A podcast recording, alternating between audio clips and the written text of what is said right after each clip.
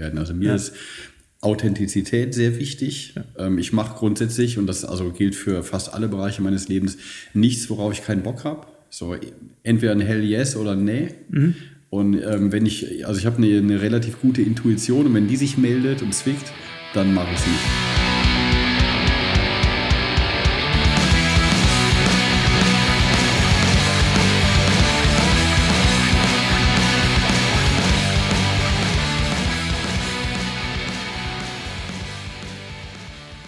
Willkommen bei Lauter Leute, der Podcast. Heute zu Gast Guts and Glory Box Club Besitzer Martin Schneider. Hallo Martin, schön, dass du da bist. Bei ja, dem danke, für die Einladung. Schönen Wetter. Bist du mit dem Moped hier oder mit dem Auto? Ich wollte tatsächlich mit dem Moped kommen, aber das sickt seit ähm, vier, fünf Tagen rum mit dem Vergaser. Den habe ich jetzt zerlegt auf dem Beifahrersitz. Den bringe ich gleich noch ins Ultraschallbad und gucken, ob der sich dann vielleicht muckt. Hast du im Moment viel Zeit mit Corona und Co.? Äh, ja, schon. Ich habe ähm, den Trainingsbetrieb natürlich auch einstellen müssen, wie ähm, alle anderen auch.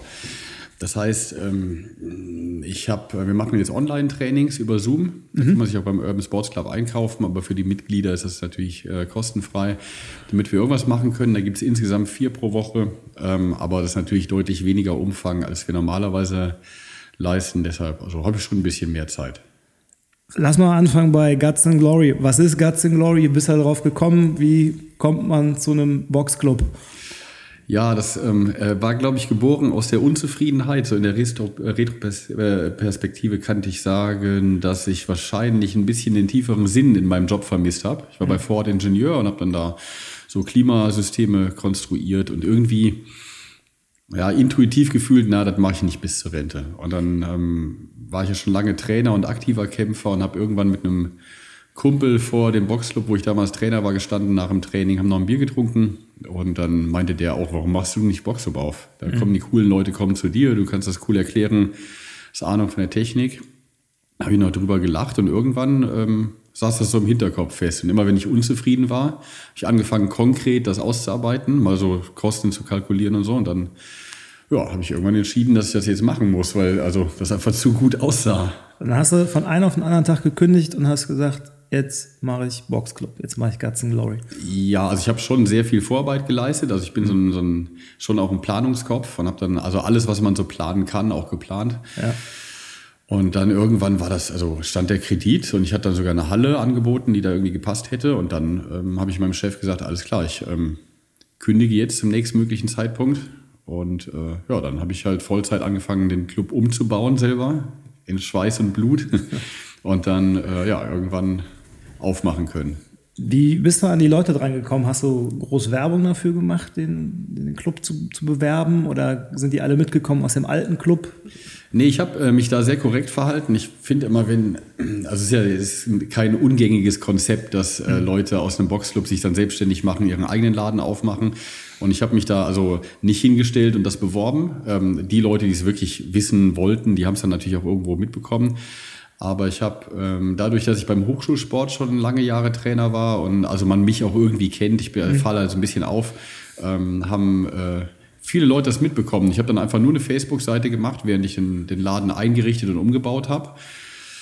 Und als ich dann aufgemacht habe, kamen halt die Leute mal Verträge unterschrieben. Und ich habe auch bislang immer noch keine große Werbekampagne gefahren, weil das so, mh, ich wollte halt ein Publikum haben, was äh, ein bisschen cooler ist. Ich glaube, in meinem Businessplan heißt es ähm, keine angehörigen Einkommens- und bildungsferner Schichten, was aber jetzt nicht heißen soll, dass ich da selektiere, sondern ähm, unser Angebot richtet sich schon auch von den Öffnungszeiten der Preisgestaltung dadurch ähm, an Menschen, die so eher einen äh, Bürojob haben und viel arbeiten. Und ähm, deshalb haben wir äh, von Anfang an ein sehr cooles Publikum gehabt mhm. und die haben das Freunden weiterempfohlen, die wieder Freunden und so ist das sehr organisch gewachsen und ich habe halt nicht eine einzige Person im Club, ähm, wo ich denke, boah, das ist aber ein echt merkwürdiger Vogel. Ist der Kampfsport und Boxen im Mainstream angekommen? Also es war ja vor, keine Ahnung, 20 Jahren oder so, war das, war das so Bodybuilding, ne, wo man mhm. irgendwie in so einen Club nicht reingegangen ist.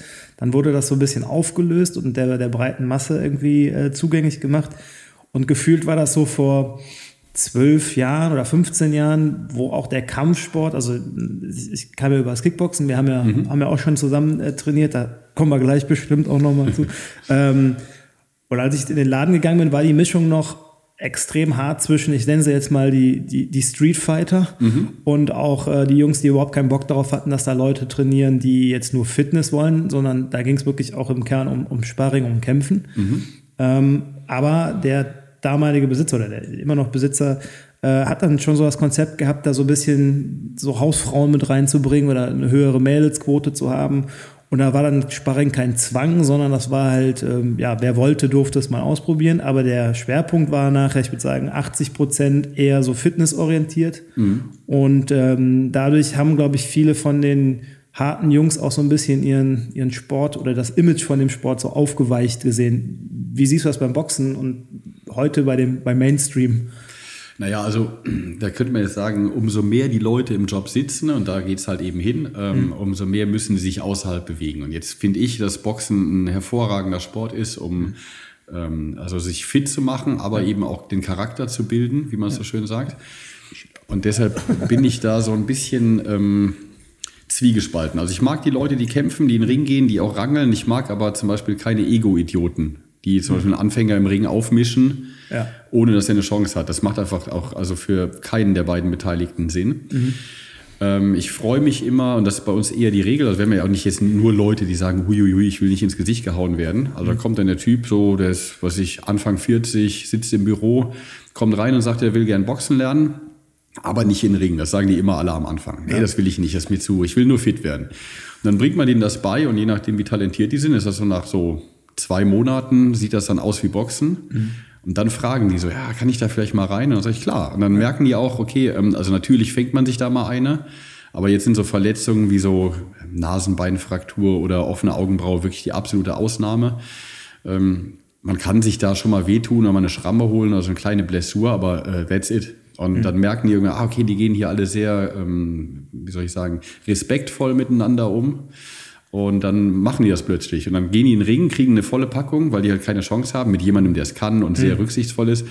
Und dann kommen die da raus, haben noch so eine Schramme von Klettverschluss an der Stirn und haben nicht einen einzigen Treffer gleich. Man fragt, wie war es? Die sagen, boah, super. Ja. Woran liegt es? Ich glaube, ähm, dass man neben dem Sport, wo man jetzt nicht in der Muckibude nur Gewichte hebt, um besser auszusehen, ähm, dass man da in, sich in eine Situation begibt, die es sonst äh, in unserem reglementierten Deutschland eigentlich nicht mehr gibt. Also so eine Fight-or-Flight-Situation. Ja. Man stellt sich bewusst in den Ring mit jemandem, der es besser kann und haut sich ins Gesicht. Das ist halt erstmal so, die Schlaghemmung ist da von einem selber. Geschlagen werden will auch niemand. Dann muss man ähm, Aggression kontrollieren, weil es nützt auch nichts, wenn man dann da reingeht. Also schon, ich würde sagen, das ist eine, eine Sportart, die in der Gesellschaft angekommen ist. Es gibt noch viele Clubs, die einfach nur sagen, wer sich nicht hier die Ecken rundhauen lässt, der ist ein Weichei. Das sehe ich anders. Mhm. Ähm, jeder muss das selber entscheiden, ob er das möchte oder wie weit er da auch geht. Ja. Und ich habe einfach nur ein Auge drauf, dass ähm, in einem technischen Sparring, also was kein Wettkampfsparring oder eine direkte, unmittelbare Wettkampfvorbereitung ist, dass die Leute sich da halt eben äh, keine Schäden antrainieren, weil das ist halt schlichtweg unsinnig. Passiert das denn immer noch, dass sich das beim Sparring auch mal so hochschaukelt? Also gerade zwischen Anfängern, also jemand, der fortgeschritten ist, ist ja deutlich kontrollierter. Aber wenn du jetzt zwei Leute, die es vielleicht jetzt auch gerade erst angefangen haben und der eine trifft den anderen, ich kenne die Situation so, dass du siehst es im Gesicht, wenn jemand mhm. äh, total verzweifelt oder aggressiv wird und dann auch anfängt, mit beiden Händen gleichzeitig zu schlagen oder auch einfach nur noch zu schwingen, wo man aufpassen muss, dass du nicht irgendwie so eine, so eine Rechte auf einmal äh, am, am Kinn hängen hast. Ähm, bist du immer dabei? Guckst, achtest du darauf, dass, dass die nett miteinander umgehen? Ja, also mir ist schon wichtig beim Sparring, dass das äh, kontrolliert abläuft. Also wir haben freie Trainings, da können die Leute sich so treffen und nach eigenem Gutdünken trainieren. Mhm. Und wir haben natürlich die Einheiten. Wenn ich die Einheiten moderiere, dann fange ich immer sehr bedingt an. Also mit Aufgaben wie nur die linke Gerade schlagen oder nur die Geraden oder nur Haken. Wenn die jetzt frei trainieren, dann gibt es auch schon Leute, die so ein bisschen härter sparren, die kennen sich dann aber auch gut, dass ich jetzt so also ich packe keine zwei Anfänger gegeneinander in den Ring, mhm. unaufsichtig, weil das ist eben das Problem der ähm, Impuls-Aggressionskontrolle. Der eine trifft den anderen fester, vielleicht auch aus Versehen, der wird böse, schlägt bewusst fest zurück, der andere merkt es und dann hat man eine Klopperei. Das war witzigerweise beim Hochschulsport, bei den angehenden Akademikern war es immer so ähm, äh, relativ häufig der Fall, dass das so gelaufen ist. Mhm. Ähm, und ich gehe dann immer dazwischen und sage entweder locker oder äh, gebe den einfach von Anfang an jemanden, der es kann. Ja die treffen den dann eh nicht hart, der tippt die an, zeigt die Lücken auf. Natürlich muss man da gucken, Das ist ja sehr subjektiv. Was ist ein harter Treffer? Mhm. Ich sage mittlerweile, ich mache das seit 20 Jahren. Also wenn ich Wirkung habe, also kurz Blitze sehe oder mir schwarz vor Augen wird oder die Beine weich, dann war es ein harter Treffer, sonst nicht. Mhm. Gibt auch welche, die tun richtig weh, aber da passiert halt nichts. Mhm. Und für andere ist schon so ein leichter Streifschuss ins Gesicht ein Volltreffer. Das muss man halt so ein bisschen langsam abtasten. Wie vorsichtig ist der? Was kann der ab? Wie viel kann der auch einstecken? Das ist, glaube ich, so ein, so ein gutes Average, da ranzugehen. Steigst du als Trainer noch selber mit in den Ring und machst mit Sparring? Äh, ja, ich mache das mit den, mit den Jungs von früher. Mhm. Das ist ja immer so ein, das ist immer so ein heikles Ding. Ne? Also ja. entweder setzt man sich auf den Arsch und dann denken alle, ja, guck mal, der ist mein nix. Trainer. Genau. Ja. ja. wobei, da sind die bei mir zum Glück clever genug für, die ja. wissen, ich bin damals Mittelgewichtler gewesen, ich bin jetzt auch schon, werde dieses Jahr 40, da hältst du nicht mehr mit 22-Jährigen mit. Ähm, zumindest nicht, wenn es über die Physis geht. Technisch, taktisch kann ich da noch relativ gut. Ähm, ja, und natürlich, wenn man jemanden mal äh, in die Knie zwingt, dann sagt heißt hinterher, guck mal, dem gehört der Box, der mischt die Leute hier auf. Ja. Das heißt, das Sparring ist immer sehr relativ. Kannst eigentlich locker. nur verlieren. Ne? Genau, man kann nur verlieren, aber es ist ja auch so ein bisschen. Ja. Ähm, äh, man, man kriegt den Ring aus mir nicht so, so gut raus. Also ich, ich habe da schon ein Auge drauf, dass mhm. das halt noch irgendwie auch funktioniert. Weil also irgendwann muss man sich eingestehen, okay, das lässt man besser. Da ja. bin ich aber jetzt noch nicht. Also ich habe noch eine ziemlich gute Physis und die Reflexe sind auch noch da. Das heißt so, mit der alten Truppe hin und wieder mal ein bisschen ähm, mal rangeln, nennen wir das, äh, ist schon, muss schon sein. Wie, wie viele Mitglieder hat Guts Glory aktuell? So um die 250. Okay, ist die Konkurrenz von reinem Boxläden in Köln groß? Also gibt es viele ja, also es gibt schon einige ähm, nennenswerte Läden, wo man sagt, also man muss ja auch die gleiche, das gleiche, ähm, die gleiche Zielgruppe befriedigen. Ne? Mhm. Wenn man jetzt so den, den ähm, sag mal, Ossendorfer Fight Club oder sowas oder irgendwo in Ports dann so ein Laden, wo sich halt die, die Jungs äh, die Ecken rundhauen. Das ist wahrscheinlich äh, wenig mhm. Schnittmenge mit, mit den Leuten, die bei mir boxen. Aber es gibt schon, ich würde sagen, so drei bis vier Läden in Köln, die das gleiche Publikum abdecken. Ähm, wir machen ausschließlich olympisches Boxen. Gibt auch viele, die dann ähm, Kickboxen, Thai-Boxen mit reinnehmen. Da bin ich nicht so ein Freund von, weil ich Sag mal, wenn ich ein gutes Schnitzel will, gehe ich auch zu Oma Kleinmanns und ich sehe jemanden, der alles macht. ähm, und ich, also ich persönlich kenne mich mit Boxen aus. Ähm, ich kann da beurteilen, ähm, dass ich sehr gute Trainer habe. Und deshalb lasse ich das Konzept auch genauso geradlinig weiterlaufen, weil ich mag es halt einfach, das so zu machen. Du hast ja neben dem Boxen vermietest oder, oder gibt ja noch eigene Events. Ne? Du hast einen eigenen Box-Event, ähm, genau. der, der, der, stattfindet. Äh, sind das nur Kämpfer oder Leute, die bei dir trainieren, die da kämpfen? Ja, sowohl als auch. Ich versuche immer, also es ist unsere Jahresfeier der Guts Glory Cup. Das heißt, da feiern wir Guts Glory Cup, genau. Ja. Genau, das ist so ähm, eine, eine, also ist schon so eine Mischung aus Party und Kämpfen. Also kommen halt Leute, die Getränke sind mit dem Preis inkludiert und dann wird da einfach äh, getrunken, gefeiert. Wir haben eine coole DJ und so und dann ähm, ja, wird da, wird da auch natürlich gekämpft und ich versuche immer, ähm, möglichst viele Leute von mir zu besetzen natürlich. In manchen Jahren geht das Starterfeld so geil auf, dass ich meine sieben Kämpfe so zusammenbekomme. Mehr will ich nicht machen, sonst wird es mhm. eine Sideshow. Dass sieben Kämpfe einfach so zusammenbekomme und die Gewichtsklassen passen und die ähm, vor allem auch die Leistungsklassen. Und manchmal hole ich mir dann auch aus befreundeten Clubs noch Leute hinzu. Also ich scheue nicht den Vergleich, ich will aber gerne natürlich, dass die Leute intern besetzt werden und da man die Chance haben, auch nochmal so eine Sparringsvorführung, so läuft das bei uns, ähm, abzuliefern, damit die ähm, so ein bisschen in den Trainingsrhythmus reinkommen, alle anderen auch sehen, ach guck mal, die werden mehr gefördert und die müssen mehr in Sparring und die werden fit und da hat sich richtig was getan. Also die haben alle hinterher eine Klasse besseres Boxen drauf, weil die eben, wenn man ein Ziel hat, ist das üblicherweise auch das, was man trifft. Ja. Also das heißt, die, ähm, die Leute, die da mitmachen, das ist für die eine Wettkampfvorbereitung. Das ist ein Event, wo die, wo die dann einmal kämpfen. Die kämpfen nicht zusätzlich noch überall anders oder auf irgendwelchen Meisterschaften oder Wettbewerben mit, sondern nur da. Also ich bin die Leute, die so ähm, Wettkämpfer bei uns sind, also mit Wettkampfpass und hier die normalen mhm. Mittelrheinmeisterschaften und so boxen, die halten sich da in der Regel raus, weil die kämpfen ja ohnehin schon. Und mhm. ich besetze auch echt gerne Leute, die einfach noch nicht die Gelegenheit hatten oder einfach auch schon ein bisschen zu alt sind für einen Wettkampf. Man muss ja bis, bis 30 seinen ersten Kampf gemacht haben, sonst ist man da raus. Und mittlerweile mit 40 ist auch Feierabend. Ü40 haben wir aber auch selten im Ring, muss man sagen. okay. Ähm, wir haben ja damals zusammen trainiert, als es äh, um die NOTAB ging. Mhm. Der äh, Sönke hatte mich damals eingeladen. Ich habe relativ lange drüber nachgedacht. Das lag aber so ein bisschen an meinem privaten Status. Frau mit zweitem Kind schwanger und mhm. viel Job. Und ich war mir nicht so ganz sicher, ob ich ähm, den Trainingsaufwand leisten kann, den ich selber dann als Anspruch an mich hatte, weil da hinzugehen und zu verlieren, das war für mich irgendwie keine Option, sondern das, das musste so trainiert werden. Und ich hatte ja dann das große Glück, dass wir zusammen trainiert haben. Mhm. Was mir im Nachhinein, das ist, ich glaube, das war 2014 oder so, was, was mir immer noch sehr hängen bleibt, ist so das Mindset. Also wir haben gar nicht so hart viel äh, Technik, Sachen trainiert, sondern ganz oft so, so Ringabläufe, mit welchen Mindset man in den Ring geht, ähm, dass nicht das Ziel ist, jetzt da reinzugehen und jemanden K.O. zu schlagen, dass mit welcher Ruhe auch die ganzen äh, Ansagen, die du in den Rund Ringpausen gesagt, oder in den, in den Rundenpausen gesagt hast, ähm, das weiß ich alles noch. Was mich auch fasziniert hat, ich habe ja vorher auch nicht groß Wettkämpfe mitgemacht. Ähm, bei den, ich weiß nicht, wie viele Leute da waren, irgendwie 1200 oder so, hm, die da alle rumgeschrien haben. Das war ja tatsächlich jetzt auch eher ein, Amateur, also ich weiß gar nicht, sagt man das schon? Laienbox, Laienbox hat das immer genannt, Laienbox, ich, genau. Amateur wäre dann schon ein bisschen hochgegriffen. Ähm, dass man zum Beispiel die Stimme vom Trainer aus diesen ganzen Leuten rausfiltern kann. Also du bist mhm. so in the zone, dass ich habe halt immer dieses links-rechts gehört. Ne? Mhm. Also so, ähm, was für ein, für ein Mindset würdest du jemandem geben oder sagen, wann, was brauchst du als Boxer? Also mit, welche, mit welchen Attitudes, mit welcher Einstellung bist du in den Ring gegangen oder was, was würdest du den Leuten mitgeben? Also ich finde äh, essentiell wichtig, dass man die Leistung, die man vorher trainiert hat, also wir sind ja in der Wiederholungssportart, das sind intuitive Abläufe irgendwann, mhm. ähm, dass man die auch abrufen kann. Und das ist, ähm, naja, das ist halt eine... Ähm, wie soll man sagen, äh, psychologische Komponente. Wenn wir, wenn wir jetzt zwei Kämpfer nehmen, die haben eine Gewichtsklasse, die wiegen in der Regel exakt gleich viel, die haben eine Leistungsklasse, das haben die eine ähnliche Erfahrung und ähnliche Techniken. Was macht denn dann Kampf aus? Das ist ja nur der Kopf und wer besser abruft. Und ich finde, dass ähm, es zum Beispiel einen riesen Unterschied macht, ob man in den Ring geht, um nicht zu verlieren oder um zu gewinnen. Mhm. Und man kann mit Visualisierungen arbeiten, also in den Kampfablauf immer wieder durchgehen. Wir haben ja zum Beispiel auch für den Guts and Glory Cup eine Gruppe, eine WhatsApp-Gruppe, wo ich dann immer so Tipps reingebe. Mhm.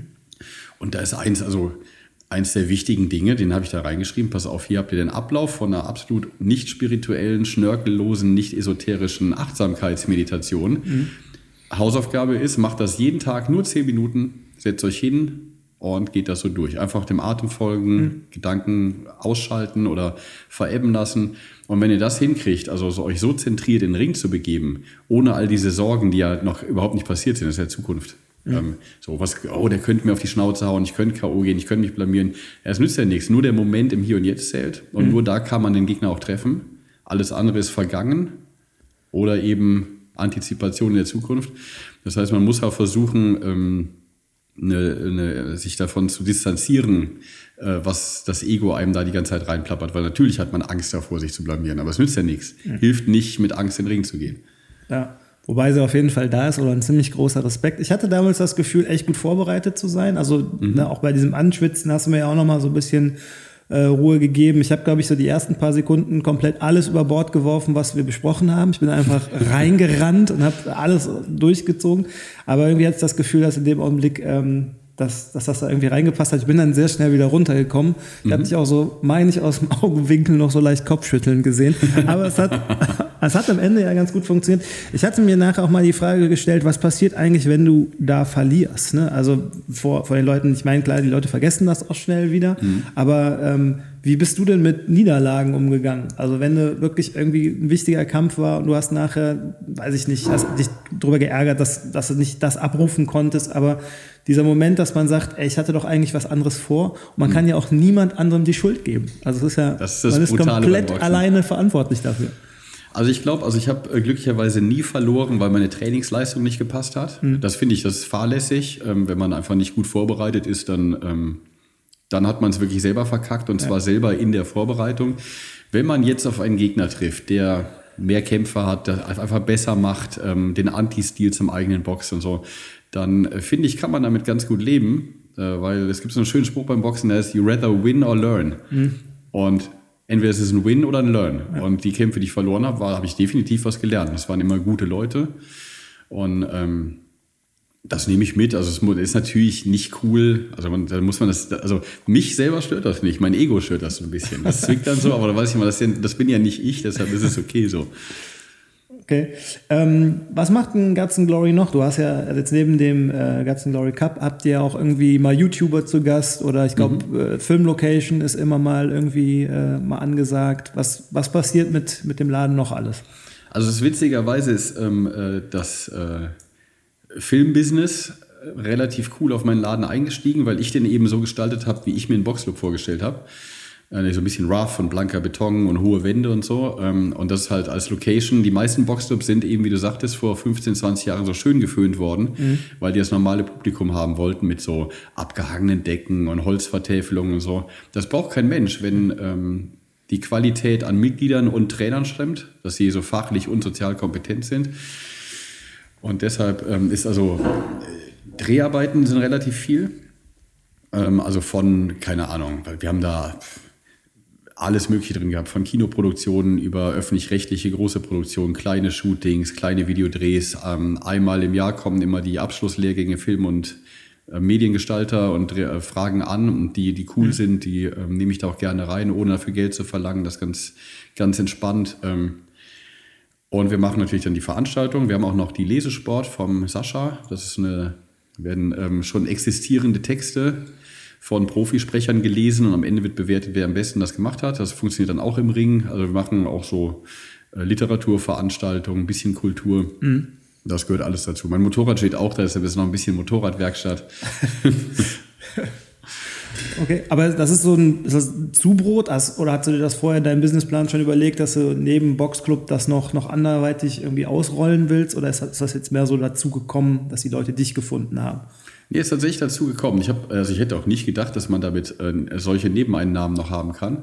Ist natürlich, man, man kann sie nicht ausrechnen. Ne? Mal hat man ja. einen, einen ähm, äh, fünftägigen Kinofilmdreh da drin. Ja. Also, da lasse ich dann auch mal gerne zu und dann, ähm, da kommt halt schon Geld bei rum. Und mal tut sich dann halt ein Jahr relativ wenig. Deshalb, also ist für mich einfach so Nebenverdienst, ungeplant, den kalkuliere ich nicht ein. Mhm. Und deshalb funktioniert das für mich auch ganz gut so. Ähm, was hältst du eigentlich von so Veranstaltungen wie NOTAB, also wo Leute gegeneinander antreten, die eigentlich mit dem Boxen ja jetzt noch gar nicht so viel zu tun haben? Warst du auf dem letzten Kubum dabei? Ja, genau, war ich auch dabei. Ähm, wie, wie, stehst du dazu? Das, ist das noch, hat das noch so diesen Boxsportcharakter oder ist das eigentlich mehr so Event und ähm, wie du eben gesagt hast, Boxen wird so zur, zur Begleiterscheinung? Naja, die Kaboom ist so ein Ding, ähm, die hat ja deutlich weniger Party- und Klamauk-Charakter als die NOTRB. Mhm, ja, ähm, die Vorbereitung wird wirklich gut durchgeführt. Ich bin natürlich so ein bisschen ähm, immer so befangen, weil äh, der Boxverband oder der Deutsche Amateurboxverband das natürlich nicht gut heißt. Für die ist mhm. das eine, ähm, ein Affront. Die wollen natürlich aber auch immer gerne alle Veranstaltungen unter ihrem Zepter haben, weil es auch um Einnahmen geht und mhm. natürlich auch so ein bisschen um die Seriosität des Boxsports. Ich habe gesehen, welche Trainer da involviert sind. Die sind gut. Die Leute waren gut vorbereitet, wobei ich die K.O.-Quote bei den Männern doch überraschend fand. Ja, ähm, woran das jetzt gelegen hat, das kann auch einfach Zufall gewesen sein. Ich glaube nicht, dass die so fahrlässig vorbereitet wurde, aber Deckungsarbeit war, also es war mehr offensiver als defensive trainiert worden. Das hat man so ein bisschen gesehen. Mhm. Ähm, die Veranstaltung war schön. Ähm, die Leute sind hinterher auch alle aus, auf, auf, eigenen Beinen aus dem Ring rausgekommen. Das heißt so, also ich weiß auch, dass im Nachhinein keine Schäden entstanden sind, aber natürlich, wenn dann einer liegen bleibt, dann wird es problematisch. Und deshalb ähm, sage ich so, ich finde das eine coole Veranstaltung. Dadurch, dass ich jetzt äh, nicht Mitglied oder dass ich nicht ähm, Sprecher des DBV bin, wenn ich Sprecher des DBV wäre, würde ich sagen, äh, das ist Kirmesboxen. Ja. Das so, also muss man, sich, muss man selber beurteilen. Die Leute waren aber gut vorbereitet, die haben ein halbes Jahr Vollgas gegeben. Das ist natürlich sehr, sehr, sehr knapp für äh, eine, einen offiziellen Boxkampf. Also ich hatte, also beim letzten Mal war das auch so, dass ich zwei Momente hatte, wo ich dachte, ähm, ob das nicht ganz schön gerumst hat gerade im Kopf. Also oh ja, auch gerade so von, von, von der Deckung her. Ähm, bei der NOTRB hatte ich immer das Gefühl, dass so die ersten zwei Runden da sehr hart geschwungen worden ist. Dann hat so ein bisschen die Kondition nachgelassen oder Adrenalin wurde ein bisschen weniger. Ähm, da hatte der Ringrichter dann auch jetzt nicht so einen riesen Job. Bei dem Kubum hatte ich jetzt schon das Gefühl, dass der äh, Ringrichter schon irgendwie einen wichtigen Job hatte, da zwischendurch mal auch zu gucken, ob der gerade noch äh, gerade gucken kann. Was, was hat so ein, so ein Ringrichter für eine Aufgabe, wenn es um Abbruch geht? Also gerade bei so, ich sage jetzt mal, Talenten oder, oder Leuten, die nicht im Profibereich sind, wo dann nicht die Ecke das Handtuch wirft, sondern wo eigentlich der äh, Schiedsrichter ein bisschen auf die Gesundheit der Probanden aufpassen muss. Also da muss man natürlich klar differenzieren, dass ähm, die, die Kaboom würde jetzt als Profi-Boxkampf laufen, weil es eben kein DABV-Veranstaltungskonglomerat ähm, mhm. ähm, war. Deshalb ähm, hat er, also gerade im Amateurboxen, der äh, Ringrichter die Aufgabe, die Athleten zu schützen. Mhm. Da wird man in der Regel auch beim Amateurboxen angezählt, wenn man hart getroffen wird, mhm. unabhängig davon, ob man Wirkung zeigt. Und dann wird mal geguckt, geht es dem noch gut und dann geht es weiter. Beim Profiboxen geht es auch um Gelder. Da greifen die Ringrichter teilweise deutlichst später ein. Das heißt, ähm, sauberes Amateurboxen ist der Ringrichter dafür da, um natürlich mitzupunkten, aber auch ähm, einen sauberen Kampfablauf zu gewährleisten. Das heißt also keine Fouls, keine Tiefschläge, nicht klammern, nicht halten, keine Innenhände und was man da sonst noch alles abmahnen kann, Kopf zu tief. Mhm. Und natürlich dann auch anzuzählen und die zu trennen, sobald einem einer äh, da in Gefahr läuft, sich schwer zu verletzen. Ist das nicht so, dass wenn Leute anfangen, sich wegzudrehen, also gerade auch in dem ähm Profibereich oder in dem, ich glaube, im MMA-Bereich ist das auch so, dass der Schiedsrichter aber dann extrem dazu geht, wenn so ein natürlicher Reflex kommt, dass die Leute sich wegdrehen. Normalerweise trainierst du ja zu gucken, weil wenn du dich wegdrehst, siehst du ja nicht, wo, wo die Schläge hinkommen. Aber wenn die dann anfangen, sich wirklich äh, aus dem Ring zu drehen oder, oder vom Gegner weg, dass das dann immer so ein Indiz dafür ist, da stimmt gerade was nicht oder der sollte jetzt rausgenommen werden. Ja, ich glaube, beim MMA liegt es daran, dass sie oft, wenn so ein Tritt mit viel Schwung ins Leere geht und die nur auf einem Bein stehen, dann drehen die eine Piorette. Mhm. Ähm, abdrehen ist beim Boxen verboten, also ist aber regelwidrig. Da ja. geht der Richter dazwischen und er mahnt denjenigen, der sich verdreht hat. Ja. Manchmal ist es ja auch so, der schlägt einen Haken mit links mhm. im Uhrzeigersinn, der andere ist clever, bewegt sich einfach hinter ihn, dann mhm. kriegt er die Ermahnung, obwohl er sich eigentlich faktisch nicht weggedreht hat. Mhm. Aber wenn ich ähm, jetzt einen Kämpfer in den Ring geschickt hätte, der sich noch abdreht aus Stress, dann würde ich sagen, okay, da habe ich einen Riesenfehler gemacht, der war einfach noch nicht so weit. Ja. Also wenn sich bei mir jemand im Sparring wegdreht, den lasse ich nicht auf einer Meisterschaft kämpfen. Hm, okay. Aber du passt immer gut auf deine, deine Jungs auf, dass, dass denen nichts passiert. Ja, mir ähm, ist auch wichtig, also ich verdiene ja kein Geld damit. Ich habe, ähm, also wenn die kämpfen, das ist ja immer nur Zusatzaufwand. Da fährt man dann irgendwo hin und so. Mhm ich bin der Meinung, also ich habe da nichts von und ich sage, wenn du dir nicht einen Arsch aufreißt beim Training und du nicht fit bist, dann also kämpfst einfach nicht. Ende aus. Ja. Da mache ich dann auch keine Ringecke. Also muss ja muss man schon ernst nehmen. Mhm. Das so wie du eben sagtest, wenn du dann so Frau mit zweitem Kind im Bauch, ne, so du musst ja halt überlegen, schaffe ich das Pensum und das ist halt das ist viel. Mhm. Also fünfmal die Woche muss man daran. Und wenn man dann nicht bereit so ist oder von Anfang an nicht sicher ist, dass man das schaffen kann, sollte man einfach auch nicht einen äh, Wettkampf zusagen, weil ein anderer Athlet bereitet sich dann auch vor. Ja. Und wenn man dann nicht auftaucht oder kurz vorher absagen muss, dann ist es halt auch einfach ähm, respektlos. Ja. War auf jeden Fall eine gute Zeit. Ich weiß noch, dass ähm, meine Frau das nicht so geil fand, dass ich sechsmal die Woche trainiert habe, aber ähm, kann ich verstehen. es hat auf jeden Fall äh, viel, viel Spaß gemacht.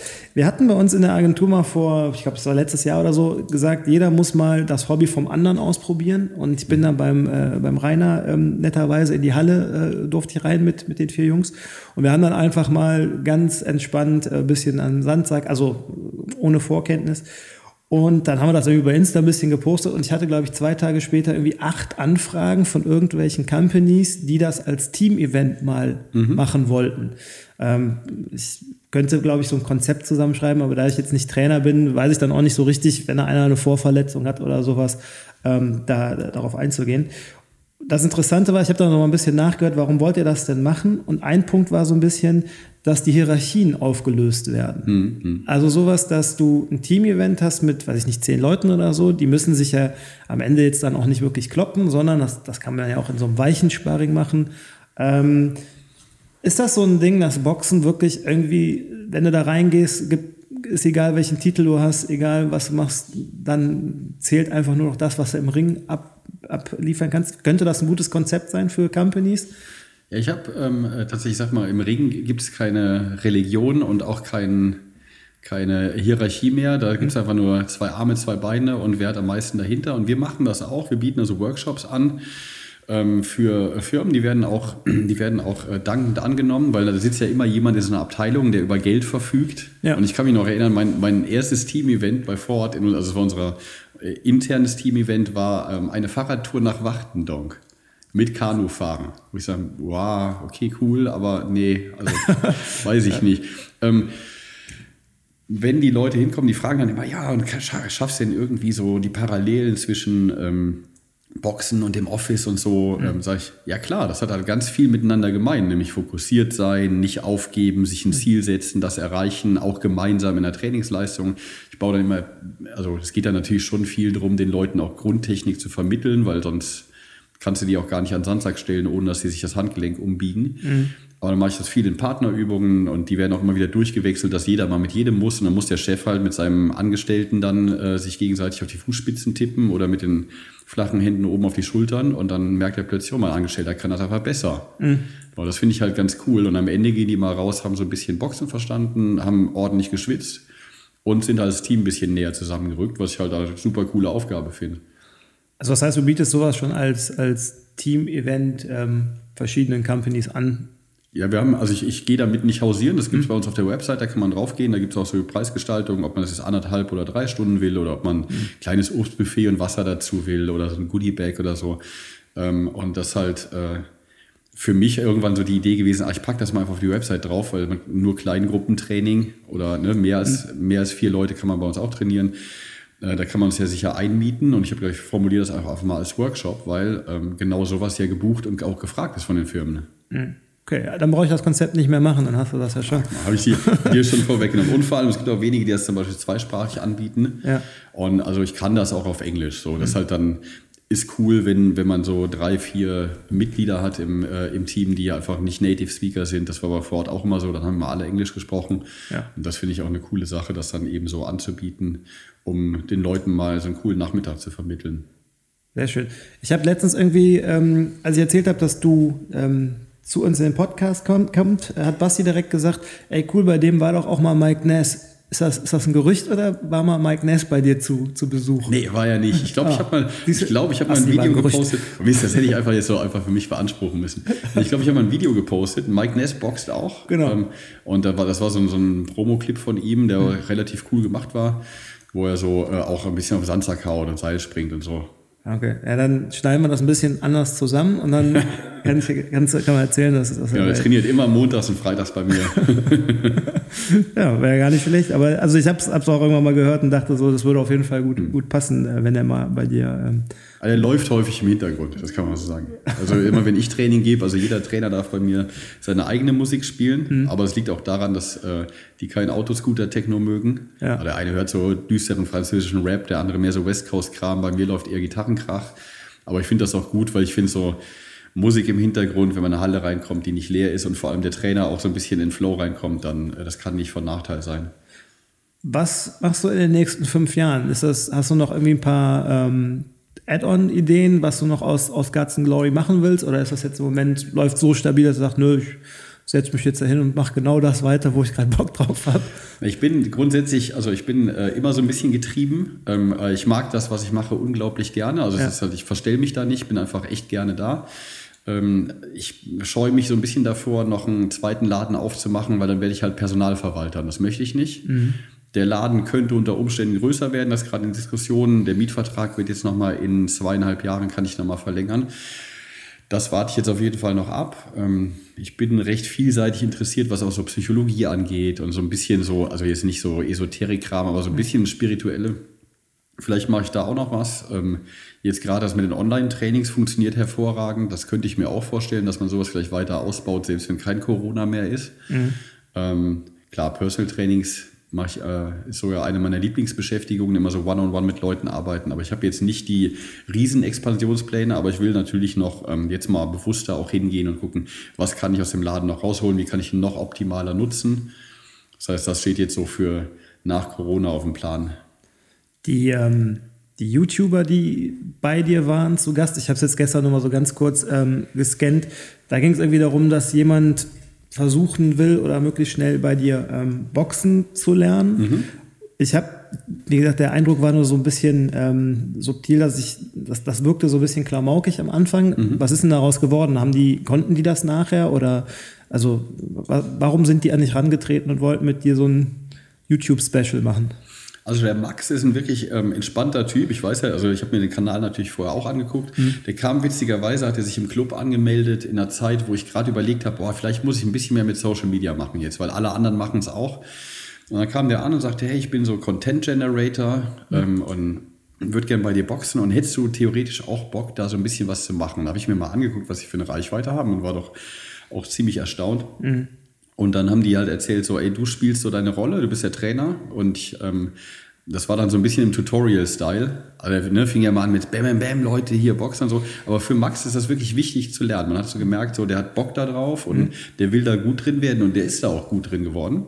Ähm, und der hat jetzt, äh, wenn man diese Folgen abproduziert dann und ich konnte so ein bisschen zeigen, auch was ich so fachlich kann, kam zum Beispiel auch von hier der Firma Paffensport der ähm, Geschäftsführer sagte, ey, das ist ja der helle Wahnsinn und wir haben auch so, was er hätte Bock vielleicht dann mit Location und du als Erzähler da auch ein bisschen was zu machen. Da sind wir jetzt noch ein bisschen so, eher, äh, haben wir mal so ganz lose besprochen. Das heißt, das spreadet dann auch so ein bisschen. Mhm. Weil mir nützt zum Beispiel nichts, wenn alle Leute, die bei mir boxen, wissen, dass ich ein guter Trainer bin und gut sprechen kann. Aber ich finde immer so, die Reichweite ist gerade so das Ding. Und deshalb zum Beispiel so ein Podcast finde ich super. Ähm, mhm. Haben selber ja auch Instagram. Das ist für so einen lokalen Boxclub von der Reichweite immer relativ beschränkt, aber da machen wir es auch ganz gut. Und ich bin jetzt so ein bisschen auf dem Punkt, dass das, was wir können, dass einfach mehr Leute wissen, dass wir es können. Mhm. Das kann ja nicht schaden. Und dieser Max hat sich ja leider jetzt die Bizepssehne angerissen. Der ist pausiert erstmal, der macht jetzt ordentlich Fitness, alles, was er darf. Und freue mich drauf, wenn der wieder, ähm, wenn der wieder reinkommt. Also das heißt, das geht noch, noch weiter. Du begleitest ihn als Trainer in diesen YouTube-Folgen dann noch. Ich weiß gar nicht, ob er noch weiter produziert, aber der ist einfach das zahlendes Mitglied bei mir und ähm, natürlich bringe ich dem Boxen bei. Ja. Also die Sachen, die ich gesehen habe, ähm, dachte ich so mittendrin, oh, äh, hoffentlich kippt das nicht. Ne? Also dass das so äh, in dieses, so, ja, ich will jetzt Boxen lernen und äh, links, rechts und dann kann ich das und das mal mhm. Schlägerei und so. Äh, du hast den immer ganz gut wieder eingefangen. Also so, dass, mhm. das, dass das einfach auch mit so einer ähm, Grundroutine, sage ich mal, dass das jetzt nicht in so eine äh, Schaustellerei und sowas gekommen ist, sondern dass das immer so diesen authentischen ähm, Part weiter behält. Ne? Es gibt ja jetzt mhm. mittlerweile auch viele, die sich dann ja, so ein bisschen da verkaufen. Ne? Also, dass mhm. er halt gucken will oder dass jeder versucht, da in irgendwelche Kanäle mit reinzugehen. Es gibt auch andere Kampfsportläden, die einen ganz eigenen ähm, Kanal aufgebaut haben mit, mit, mit Trainersachen. Da sind, glaube ich, auch wirklich viele interessante Sachen dabei, aber mhm. es wirkt halt mittlerweile manchmal auch schon wie, naja, dickes Social Media Konzept dahinter, auch wenn es vielleicht gar nicht das ist um dann auf jedem Zug da aufzuspringen, der da gerade so, so, so mitfährt. Ne? Mhm. Und ähm, wenn du dir jetzt jemanden rauspickst, der das dann nachher wirklich ernst meint, dann kannst du natürlich die, die Reichweiten auch, äh, auch mitnutzen. Bei Instagram, was, was hast du da für, für Reichweiten? Weißt du das? Also glaub, interessiert dich das? Ja, also man guckt schon so, wie gehen die Follower hoch und so 2020 mhm. Follower für einen lokalen Boxclub ist schon ganz okay. Aber also da ginge natürlich mehr, aber ich habe jetzt auch keinen Bock, Influencer zu werden. Also mir ja. ist Authentizität sehr wichtig. Ähm, ich mache grundsätzlich, und das also gilt für fast alle Bereiche meines Lebens, nichts, worauf ich keinen Bock habe. So entweder ein Hell Yes oder Nee. Mhm. Und ähm, wenn ich, also ich habe eine, eine, relativ gute Intuition und wenn die sich meldet und zwickt, dann mache ich es nicht, weil ähm, dann im Nachhinein würde ich mich immer darüber ärgern. Und das heißt, ich lasse auch Chancen verstreichen, die vielleicht erstmal ganz gut oder auch lukrativ klingen, ähm, wenn die sich nicht richtig anfühlen. Okay. Weil ich habe keinen Bock, mich auszuverkaufen. Ja. Wie, wie viele Leute könntest du bei dir im Club unterbringen? also bei der jetzigen Größe, ich würde sagen, so also 50 zahlende Mitglieder kriegt er noch rein und dann wird es langsam zu voll, dann müsste man mehr Trainings anbieten und wenn man dann nochmal 50 drin hat, dann müsste man eine zweite Ebene reinziehen. Das heißt, ähm, die, also es bestand immer mal, das ist ja immer so schwammig bei so, ähm, ich sag mal, äh, Immobilienvergewaltigungs-GmbHs, ähm, aber es stand mal zur Debatte, dass die Halle dahinter vielleicht frei werden könnte. Und ja. ähm, also wenn das dann so wäre, dann könnte ich einen Durchbruch machen und die einfach nochmal 150 Quadratmeter vergrößern. Ähm, das wäre für mich ideal, weil dann hätte ich immer noch einen Standort, der sich nicht geändert hat, aber mehr Platz und mhm. könnte so ein bisschen da auch natürlich sanieren. Aber also bevor das nicht irgendwie unter Dach und Fach ist, äh, fange ich da gar nicht an zu planen. Das mhm. macht da keinen Sinn. Und ähm, ja, vielleicht, also wenn der Mietvertrag irgendwann nicht mehr verlängert wird, würde ich vielleicht auch, also ich würde Boxen weitermachen, würde ich vielleicht größer werden. Ist halt momentan so ein bisschen schwierig, in der Innenstadt überhaupt noch Locations zu finden, die groß sind, ja. bezahlbar und wo man halt auch den, den, die Lärmemissionen raushauen kann. Das heißt, wenn das hier jemand hört, der weiß, wie es geht, kann sich gerne bei mir melden. Ich äh, hatte mir eine Frage nochmal vorher aufgeschrieben, die ähm, ich, ich, leite da jetzt einfach nochmal so hin. Als wir, äh, als ich mal beim, beim, beim Kickbox-Training waren, hatten zwei Jungs da irgendwie angefangen, äh, die sich gegenseitig ziemlich ähm, schwachsinnig äh, in die Seiten getreten haben. Also wo du auch schon gesehen hast, das wird auf jeden Fall irgendwann Konsequenzen haben beim Fuß oder, oder Ellbogen und sowas. Und die haben immer mit dem ähm, Satz angefangen, denk an die Straße. Also schlag so feste zu. wie das geht. Hast du schon mal jemanden rausgeschmissen? Also wo du echt gesagt hast, ey, das, das läuft so nicht. Also der entweder, weiß ich nicht, zu hart mit, mit äh, irgendwelchen Anfängern war oder der sich einfach komplett daneben benommen hat, wo du sagen musst, das passt einfach in dein Corporate äh, Identity nicht rein. Ich habe tatsächlich, also bei Guts and Glory, ähm, ich würde frech behaupten, dass ich die Chaoten, die bei mir reingekommen sind, an äh, zwei Händen abzählen kann. Und die haben, ich habe nicht, also ich habe ein einziges Mal jemandem sagen müssen, du, ich fürchte, das passt nicht, als er sich anmelden wollte nach, nach Probetrainings. Mhm. Und das lag daran, dass der, ähm, da kamen halt Leute auf mich zu, sagten, wer waren das? Und ja. ich habe keine Ahnung, der hat hier Probetraining gemacht, mhm. zwei oder dreimal und wollte sich dann anmelden. Die meinten, ja, der hat da so eine Rune hinten auf dem Nacken tätowiert, die so ganz klar der rechten Szene zugeordnet ist. Und dann habe ich ihn halt gefragt und sag so, hör mal, ähm, ich habe da gehört, dass und also der Club ist nicht politisch, das ist ja ein Club, der hat ja keine, kann ja nicht politisch sein. Der Inhaber ist aber dann eher Mitte links ähm, und die meisten Mitglieder halt auch. Und was also die Antwort war, glaube ich, direkt: Ich bin nicht rechts, ich bin Patriot. Mhm. Und dann habe ich gesagt, na, boah, weißt du, wenn man so jemanden drin hat, dann kommen dann die Freunde, noch mehr Freunde. Und das war so ganz klar diese Gröneck-Ecke hier in Köln, mhm. wo ich sage, nö, also habe ich keine Lust drauf. Ich habe äh, alle Nationalitäten bei mir und ähm, das ist nie ein Thema gewesen und das will ich, dass es auch so bleibt. Aber alle anderen sind sonst einfach nach einem Probetraining nicht mehr wiedergekommen. Die sind hingekommen, wo man so denkt, so, ah, sieht aus wie ein Chaot. Es gibt ja auch Leute, wo man sich einfach täuscht. Ja. Also mein erster Eindruck, den lasse ich immer erstmal relativ unbewertet, aber da klingelt dann immer diese Alarmglocke, das könnte einer sein. Ähm, und die, die wirklich Chaoten waren, die sind nicht mehr wiedergekommen. Die, also die merken intuitiv irgendwie, das passt nicht mit dem Konzept, was ich da habe. Okay, na gut, aber das ist ja ein schönes Beispiel für, wie man seine Zielgruppen selektiert. Ne? Wenn du einfach deinem, deinem Image schon so klar machst, dass äh, die Leute, die da trainieren, ähm, ja, also weder politisch oder weder irgendwie mhm. äh, ein paar Leute einfach keinen keinen Platz haben. Ähm, bist du eigentlich noch in diesen Filmsachen unterwegs? Ich habe dich letztens irgendwie auch noch mal gesehen, dass, dass du irgendwie eine, ich weiß nicht was, eine Komparsenrolle, hast du, eine, hast du einen Bösewicht gespielt oder? Ich kriege komischerweise immer nur die Bösewichtrollen ab. Ich Liegt hab, am Bart.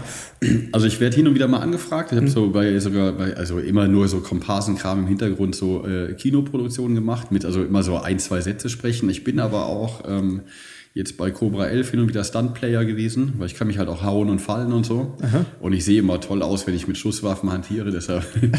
ähm, und ähm, ähm, meine Freundin ist auch in einer, in einer äh, Medienagentur, die macht da, schreibt da Konzepte und hatte jetzt neulich auch wieder eins, wo ich dann bei Join mit, mit verwurstet wurde. Ähm, dass irgendwie die Leute finden es halt unterhaltsam, dass ich äh, so aussehe, wie ich aussehe und mich trotzdem artikulieren kann. Kannst du schon was über das Join-Ding äh, erzählen? Also ja, das, das läuft. Das heißt so. ähm, Mask Off und äh, da werden dann ähm, Internet-Promis, in meinem Fall war es Rezo, ähm, eingeladen. Dann werden da acht Leute hingestellt und dann muss der äh, Promi, kann so ein paar Fragerunden machen und die Leute nach vorne holen. Dann äh, kriegt er irgendwelche Requisiten und dann muss der rausfinden, ähm, in welche Gruppe die gehören. Zum Beispiel wer hatte was mit wem, wer ist Sexworker und in meinem Fall war es, äh, wer war schon mal kriminell. Ah, okay. Und? Er hat es mir nicht geglaubt, dass ich kriminell gewesen bin. Also ich habe auch nicht so getan, aber mhm. er meinte so, nee, du hast irgendwie so smarte Augen und du kannst dich so artikulieren. Ich glaube nicht, dass du kriminell warst. Hat er auch recht gehabt. Ja, weil, weil kann man das sehen? Ähm, das kann man auf Join gucken. So, das heißt Mask Off, genau, es äh, läuft da schon. Mhm. Ist ein unterhaltsames Format. Und, und die, die Stuntman-Nummer, also was, hast du das einfach jetzt aufgrund deiner Physis oder musstest du da noch einen Zusatzkurs für Waffen halten und äh, abrollen? Oder, also, also bist das so ein Stunt-Double-Job oder ist das einfach, du bist der Bösewicht, der dann da rumläuft und auch mal sich prügeln und fallen kann? Ja, das kam über ähm, die Kinoproduktion, wo ich im Hintergrund, da war ich so bei meiner Rolle Rocker Aha. und habe im Hintergrund Ärger gemacht. Das war, wie hieß der Film auch? So viel Zeit mit Vogel und äh, Rode und Co. Mhm. Ähm, und da, die spielen dann ihren ersten Gig in der Kneipe und ähm, sind so scheiße, dass er jemand eine Bierflasche wirft, er wirft zurück und dann geht dann eine Schlägerei los. Und da haben wir, wurde vorher gebrieft von einem Stunt-Koordinator und der meinte hinterher, ey, machst du irgendwie Kampfsport? Sag ich, ja, ja, Boxen. Sagt er, ja, sieht man voll. Cool, äh, komm doch mal einen Samstag für einen Workshop rum und immer, wir packen dich in die Kartei und immer, wenn wir dich brauchen, wir arbeiten auch viel mit Action-Konzept, dann ähm, rufen wir dich an. Dann sage ich, gut, da kann ich ja nichts verlieren. Habe dann mal so einen Samstag Filmfighting gemacht, also viel ausladender, weil die schneiden immer so Frames raus und, und viel Abstand und alles mhm. ein bisschen übertrieben. Und dann werde ich hin und wieder von Cobra 11 angerufen und dann, äh, ja, dann bin ich halt da Also falle ich auf eine Motorhaube und hauche mein Leben aus oder wird mit einer Schrotflinte erschossen oder schießt alles kurz und klein um mich rum. Macht auch Spaß. Also ein bisschen, das lohnt sich immer, den Club für einen Tag abzugeben dafür. Mhm. Und ähm, das halt so Spielen für große Jungs, man hat so Schreckschussknarren, Uzis und so, das ist halt schon, finde ich, unterhaltsam. Deshalb mache ich es. Okay. Also ich, ich kenne diese Komparsenjobs irgendwie eher so aus meiner früheren Zeit, wo man dann den ganzen Tag da stand, einmal durchs Bild laufen musste mhm. und dann hast du irgendwie weiß nicht, 80 Euro gekriegt oder nee, so. Nee, das mache ich nicht. Das lohnt sich nicht für mich. Also wenn ich, also es gibt so einen, so einen Mindestlohn, den man als Stuntplayer kriegt und dann mhm. gibt es immer so ein Stunt Adjustment heißt das. Zum Beispiel so ohne Schoner hinfallen, gibt dann nochmal 150 on top oder je nachdem, was man da machen muss. Und dann, also das rechnet sich dann schon. Also für 80 Euro einmal im Bild sein, finde ich halt auch kappes. Ja. Sagst du den Leuten dann auch, hey, so würde das nie ein Boxer machen oder so würde sich nie jemand prügeln? Also kannst du da selber auch noch Input geben? Ja, meistens ist das gar nicht so fest vorgeschrieben. Die sagen, okay, hier, der haut den so und dann fällst du da, du musst da in die Richtung fallen und dann, dann arbeitet man das so ein bisschen aus. Oder der Stunt-Koordinator hat da schon einen ziemlich genauen Ablauf. Jetzt das letzte, der letzte Einsatz war relativ simpel. Da bin ich halt, da habe ich einfach durch die Gegend geschossen und wurde dann irgendwann getroffen, bin rückwärts umgefallen. So. Das, ah, war, okay. das war also relativ easy zu spielen. Ah, cool. Also ich meine, das ist, ähm, ich finde ich find das sehr bemerkenswert, dass du wirklich immer schon dein, dein Ding so durchgezogen hast, ne? Und ähm, vom, vom Ingenieur und äh, es klang nach sicherem Job und dann zu sagen, ey, das nervt mich total, ich hm. äh, habe da keinen Bock drauf und nebenbei dann auch schon mal anzufangen, wie du gesagt hast, mal einen Businessplan zu machen oder auch so eine Idee dann mal reifen zu lassen. Das ist ja bei vielen so, dass viele haben ja auch schon mal Facebook und Twitter und so erfunden oder eBay, mhm. aber dass die Leute dann so in Aktion kommen, das ist ja ähm, auch nicht immer so. Hast du einen Tipp, was du den Leuten sagen kannst, äh, wie sie von A nach B kommen, also wie sie wirklich mal in Aktion kommen? Ich glaube einfach, dass man, also es gibt ja verschiedene Möglichkeiten. Ähm, wenn man, also viele sagen ja, boah, ich mache jetzt hier den Job und ich habe ja auch die Doppelhaushälfte und die Kinder und ähm, sind aber nicht zufrieden. Ähm, ich glaube, dass wenn man zum Beispiel sich aufschreibt, ähm, was man nie wieder in seinem Leben machen will, und dann guckt, was hat das da für Gemeinsamkeiten und das dann einfach also ins Positive ummünzt, dann findet man ja auch raus, was man gerne machen will. Ich glaube, jeder hat so eine eine Fertigkeit, Schrägstrich Fähigkeit, die er schon als Kind hat, in das angetrieben, die nie ganz weggegangen ist. Und dann muss man halt was finden. Ich, ich finde es auch Quatsch, wenn, wenn äh, so Motivationscoaches immer erzählen, ihr könnt alles machen. Das ist Bullshit. Ich glaube, dass jeder seine Talente hat und jeder das machen kann, worin er wirklich gut ist. Mhm. Und bei mir, jetzt mal mit ein bisschen Augenzwinkern gesagt, ähm, ich bin ein bisschen Klugscheißer, ich habe so ein bisschen Smart-Ass-Tendenz und ähm, stehe gerne im Mittelpunkt, schon als Kind immer. Ähm, und genau das ist mein Job. Ich stehe im Mittelpunkt von der Gruppe und sage denen, was sie falsch machen. Ich habe natürlich auch Boxen verstanden und ein bisschen mittlerweile auch aus Versehen professionell geworden, was Business führen angeht. Aber ähm, ich glaube, dass wenn man sich überlegt, wo man gut drin ist und dann auch mal losgelöst von diesem Konzept Geld denkt, ja. wenn es nicht immer nur um die Einnahmen geht, was könnte ich da machen und dann irgendwas findet, was halt auch Rechnungen bezahlt, weil das ist natürlich jetzt auch ein Faktor, den man nicht einfach so komplett unter den Tisch fallen lassen kann dann ähm, findet man das. Man muss das gut planen und dann irgendwann hat man die Zahlen vorliegen und dann sagt man, okay, also wenn man konservativ geplant hat, so muss es mindestens laufen und dann irgendwann machen halt. Welche Punkte kamen bei dir vor? Was hast du hingeschrieben, was du nie wieder äh, machen willst? Das habe ich gar nicht gemacht. Ich, hab, ähm, ich wusste nur, dass ich ähm, Großraumbüro und ähm, Dressshirts tragen und an meinen Manager reporten und zusammengestaucht werden für Sachen, die ich nicht verbockt habe, dass das nicht so mein Ding ist. Und ähm, dann kam ja irgendwann diese Idee von meinem Kumpel, sagt, du musst, du musst einen Boxclub aufmachen. Und dann habe ich einfach, ähm, ich glaube, wie habe ich gerechnet? Ich habe gesagt, oh, also 250 Quadratmeter braucht man schon. Was kostet der Quadratmeter Hallenmiete? Das kann man bei Immobilien Scout in, in Köln einfach rausgoogeln. Mhm. Ähm, dann habe ich äh, mal so die Fixkosten geschätzt, Trainerkosten so übers Knie. Ich habe gesagt, meiste mache ich halt selber. Und dann hat man dann irgendwann so eine Zahl da stehen und sagen, okay, das wird das im Monat kosten und dann wie viele Mitglieder brauche ich und was müssen die monatlich zahlen, damit das gedeckt wird. Und dann habe ich das ausgerechnet und gesagt, bin ich eigentlich doof? Warum mache ich das nicht? Das, wie viele Mitglieder braucht es am Anfang, um zu sagen, jetzt bin ich auf Null? Ich glaube, ich, äh, ich brauche so 100, um Break-Even zu sein mit dem Ding.